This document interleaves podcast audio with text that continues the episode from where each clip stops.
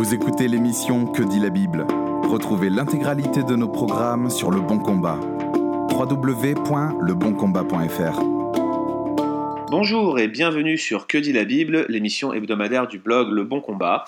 Cette semaine, nous allons tenter de répondre à une question de Maxime qui nous écrit de la Picardie et qui nous demande que penser de la polygamie dans la Bible? Et à vrai dire, c'est une excellente question. Pourquoi donc certaines grandes figures de l'Ancien Testament, parlons par exemple d'Abraham, de Jacob et de David, ont été ouvertement polygames sans que Dieu ne semble les reprendre à ce sujet? Pire, à certains moments, l'on a l'impression que Dieu s'en sert pour appuyer l'ascension de son serviteur. Par exemple, quand il donne à David les femmes de Saül, vous retrouverez ça dans, 2 Samuel 12, 8, où il dit qu'il a mis dans son sein les femmes de son prédécesseur. Alors, comment comprendre ces références à la polygamie? Comment se fait-il qu'elles fassent l'objet de lois permissives dans la loi de Moïse Et pourquoi les chrétiens considèrent-ils qu'un homme ne peut pas avoir plusieurs femmes Puisqu'au final, dans l'Ancien Testament, nous avions cette euh, capacité, a priori, pour certains des patriarches, d'avoir plusieurs épouses. Alors tout d'abord, notons que Dieu n'a pas créé l'homme polygame. C'est le délicat débat d'Adam comme personnage historique. Vous savez que ça fait l'objet de nombreux débats dans le monde euh, évangélique, même aujourd'hui. Euh, je ne vais pas revenir là-dessus, nous avons déjà écrit en long et en large euh, sur ce sujet, sur le blog Le Bon Combat, à de nombreuses reprises. On a écrit au sujet de l'historicité du couple primordial et je vous joindrai quelques liens à ce podcast. Il faut rappeler que le plan initial de Dieu, c'est un homme et une femme, et non pas un homme et plusieurs femmes. C'est ce que vous retrouverez dans Genèse 2.24. C'est pourquoi l'homme quittera son père et sa mère, s'attachera à sa femme, et les deux formeront une seule chair. Maintenant, la polygamie, il faut bien le noter, semble être introduite comme une déviance. La première mention d'un homme euh, prenant plus d'une femme, euh, c'est l'exemple de Lémec en Genèse 4.19 qui prend Ada et Tsiba. Et bien que les descriptions de ce Lémec soient courtes, il est sans aucun doute présenté sous un bien mauvais jour. Tout d'abord, il est de la descendance de Caïn, et l'insertion du passage dans le flot narratif laisse à penser que, toute la descendance de Caïn finalement a été éloignée de Dieu avec Caïn suite au meurtre d'Abel. La péricope, essentiellement basée sur une succession généalogique, s'arrête plus longuement sur cette figure précise et le style devient, devient plutôt descriptif d'un style de vie plutôt violent et aussi insiste bien sur sa bigamie. Et le contraste est grand avec l'affirmation divine qu'on vient de, mentionner en Genèse 2, 24 entre euh, l'homme quittera son père et sa mère, s'attachera à sa femme. Là, on voit bien que là, il s'attache à ses femmes, et la polygamie semble être ici présentée comme une conséquence plutôt du, déclin de l'humanité à cause de la chute, en particulier dans la lignée de Cain. Certains commentateurs, comme euh, Umberto Cassuto, un commentateur juif, dissertent avec longueur sur l'origine des noms Ada et Tsiba, avec peut-être un parallèle dans Cantique des Cantiques 2.14, l'idée d'une voix douce, l'idée d'une figure agréable. Ils en déduisent que les mecs avaient euh, succombé à la sensualité en général. Enfin, le fameux Cantique de Lémec, les fameux deux versets 19 et 20 à la fin de, la section narrative, euh, c'est préservé dans cette narration. Il présente le descendant de Caïn comme un homme violent ayant tué un jeune homme.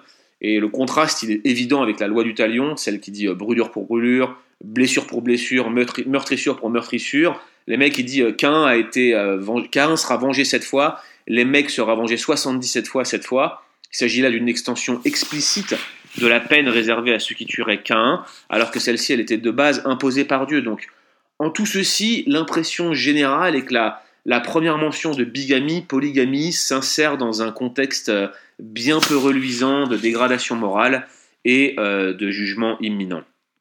Alors, on, a aussi les exemples de patriarches polygames, mais aussi euh, d'une loi qui, tente à, réglementer en fait cette euh, polygamie. Le Pentateuque, par exemple, nous donne les exemples d'Abraham, de Jacob, de Joseph comme ayant eu plusieurs femmes. À l'inverse, des figures comme celle d'Isaac ou plus tard de Moïse sont clairement monogames. Bien sûr, ce sont des sections narratives, comme celles concernant les mecs, il faut bien faire attention de ne pas en déduire des choses trop prescriptives, ni une approbation divine.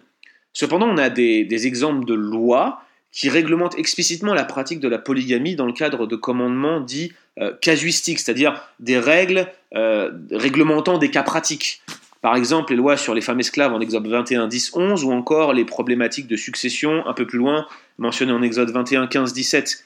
Il n'existe pas de réglementation directe de la polygamie dans la loi, c'est toujours dans le cadre de pratiques euh, différentes qu'une éventuelle situation de, polygamie était adressée. Dans le Nouveau Testament, aucune situation de polygamie n'est évoquée. Les anciens, qui sont les modèles du troupeau, sont euh, au contraire appelés à être hommes d'une seule femme, ce qui exclut de facto toute forme de polygamie. Puis les fameux codes de maisonnée, adaptés par Paul à la fin de certaines épîtres, présentent systématiquement le couple comme celui d'un homme et d'une femme. Je pense par exemple à l'usage du singulier dans Éphésiens 5, 22, 23, le mari, sa femme, avec une claire référence à Genèse 2, 24. Euh, il y a une exception quand même, hein, c'est le passage de Colossiens 3, 18, 19, encore un passage parallèle, dans lequel mari et femme sont au pluriel, mais il est clair que dans ce passage, c'est l'ensemble des couples qui est visé par ce pluriel, et non un mari qui aurait plusieurs femmes, ou une forme de polyandrie, où une femme aurait plusieurs maris, c'est plutôt l'ensemble des couples qui est désigné par ce pluriel. Donc il y a une référence intertextuelle en plus dans ces codes de maisonnée qui presque toujours pointe vers Genèse de 24, le fait de former une seule chair, le fait de quitter son père et sa mère. Et donc ça accrédite la thèse d'une forme de retour à l'ordre créationnel en matière de relations hommes-femmes et donc d'un rejet de la polygamie par le Nouveau Testament. Jésus lui-même, dans ses enseignements sur le divorce, d'une part revient au commencement de la création et il fait constamment référence au couple primordial comme étant la norme, excluant de facto toute forme de polygamie. Alors, face à ces données, que faut-il en penser? Eh bien, notons tout d'abord qu'il n'existe aucune approbation divine de la polygamie dans l'ensemble du corpus biblique. Nous ne pouvons y trouver que des passages descriptifs de polygamie, ce qui n'inclut pas nécessairement une approbation divine, et bien sûr des lois casuistiques qui ne portent pas directement sur la polygamie elle-même. Notons ensuite que la polygamie est souvent présentée de manière péjorative. Nous avons déjà discuté de, l'exemple de l'émec, mais nous pourrions aussi citer les conséquences fâcheuses que les patriarches, qui étaient pourtant bénis de Dieu, ont expérimentées de par leur pratique polygame ou polygyne. L'exemple d'Abraham ayant à les tensions entre sa femme et Agar, par exemple, ou les conflits entre les deux femmes de Jacob ayant miné sa vie. Euh, ne parlons pas des conséquences des pratiques de Salomon en matière d'idolâtrie. À ce sujet, rappelons tout de même que la polygamie de Jacob n'était pas voulue initialement par lui, mais qu'elle était le fruit de la tromperie de Laban, son beau-père. Et concernant Abraham, le passage de Malachie 2, 13, 16, probablement l'un des plus difficiles à traduire de tout l'Ancien Testament, fait peut-être référence à la polygamie lorsqu'il parle d'infidélité à la femme de sa jeunesse. En effet, il est tout à fait probable que Malachie 2.15 soit une référence à Abraham lorsqu'il est dit Nul n'a fait cela avec un reste de bon sens. Un seul l'a fait. Et pourquoi? Parce qu'il cherchait la postérité que Dieu lui avait promise. Prenez donc garde dans votre esprit, et qu'aucun ne soit infidèle à la femme de sa jeunesse. Si cette référence à Abraham est exacte, on a l'impression que, l'auteur cherche à dissocier l'exemple d'Abraham par rapport à la polygamie de son temps, et peut-être il faudrait voir ici une équivalence entre l'infidélité ambiante et la polygamie, ce qui ne serait pas une référence à l'adultère, comme la plupart des commentateurs le pensent, mais peut-être une référence directe à la polygamie, ce qui inclurait donc une condamnation morale de la polygamie dès l'Ancien Testament. Tout cela, bien évidemment, est très débattu. Notons enfin que les commandements du Nouveau Testament excluent toute forme de polygamie et tendent vers une restauration de cet ordre créationnel prélapsarien, pré-chute. Il y a bien quelques exemples qui se rapprochent de la polygamie dans le Nouveau Testament, comme euh, l'exemple des Sadducéens, interrogeant Jésus au sujet de la femme qui avait eu sept maris successifs. Mais cet exemple ne constitue pas un cas de polygamie, plutôt un exemple de remariage suite à des veuvages successifs, et puis c'est probablement, il faut le dire, hein, une allusion au livre apocryphe de Tobie. Dans tous les cas, la réponse de Jésus pointe vers un ordre des choses différent à la résurrection, de sorte que même la polygamie paraît être en décalage total avec les exigences du royaume de Dieu qui est déjà là au moment où Jésus l'annonce. Donc l'impression générale, c'est celle d'une présentation négative de la polygamie, et si le passage de Malachi, euh, qui est difficile à comprendre bien sûr, mais s'il se porte vers la polygamie, alors dans ce cas, nous serions en présence d'une condamnation morale de ce concept, et ce dès l'Ancien Testament. Alors, en conclusion, pourquoi est-ce que la loi de Moïse semble, dans ce cas, réguler la polygamie? Au fond, c'est peut-être ce qui est le plus problématique, car il y a bien des règles casuistiques qui encadrent explicitement des pratiques polygames et on ne comprend pas pourquoi Jésus ne les reprendrait pas. Tout d'abord, il faut bien comprendre que chacune de ces règles ne se porte pas sur des régulations strictement morales, mais plutôt sur des lois civiles. Elles servaient essentiellement à réguler la vie de l'Israël-État sous l'alliance mosaïque, c'est derrière tout cela la difficile question de la division tripartite de la loi, euh, loi morale, cérémonielle, civile. Euh, là, on a clairement affaire à des commandements civils.